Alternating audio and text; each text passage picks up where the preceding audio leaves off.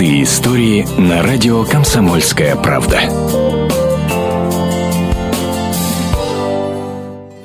Миллион рублей на лечение тяжело больной дочери отсудила мать у Минздрава Бурятии. Четырехлетней Кристине Дудареевой в декабре прошлого года врачи поставили страшный диагноз – тирозинемия. Недуг поражает печень, почки и периферические нервы. Заболевание редкое. В России им страдают всего 14 ребятишек.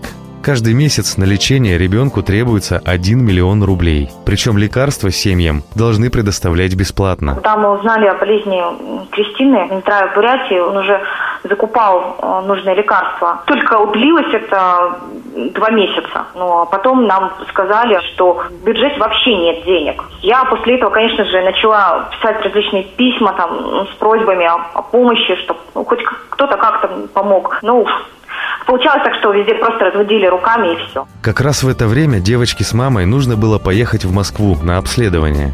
Там доктора помогли продержаться, пока письма и просьбы матери маленькой Кристины дошли до одной из общественных организаций, а затем и до прокуратуры Бурятии, рассказывает старший помощник прокурора республики Юлия Павлова.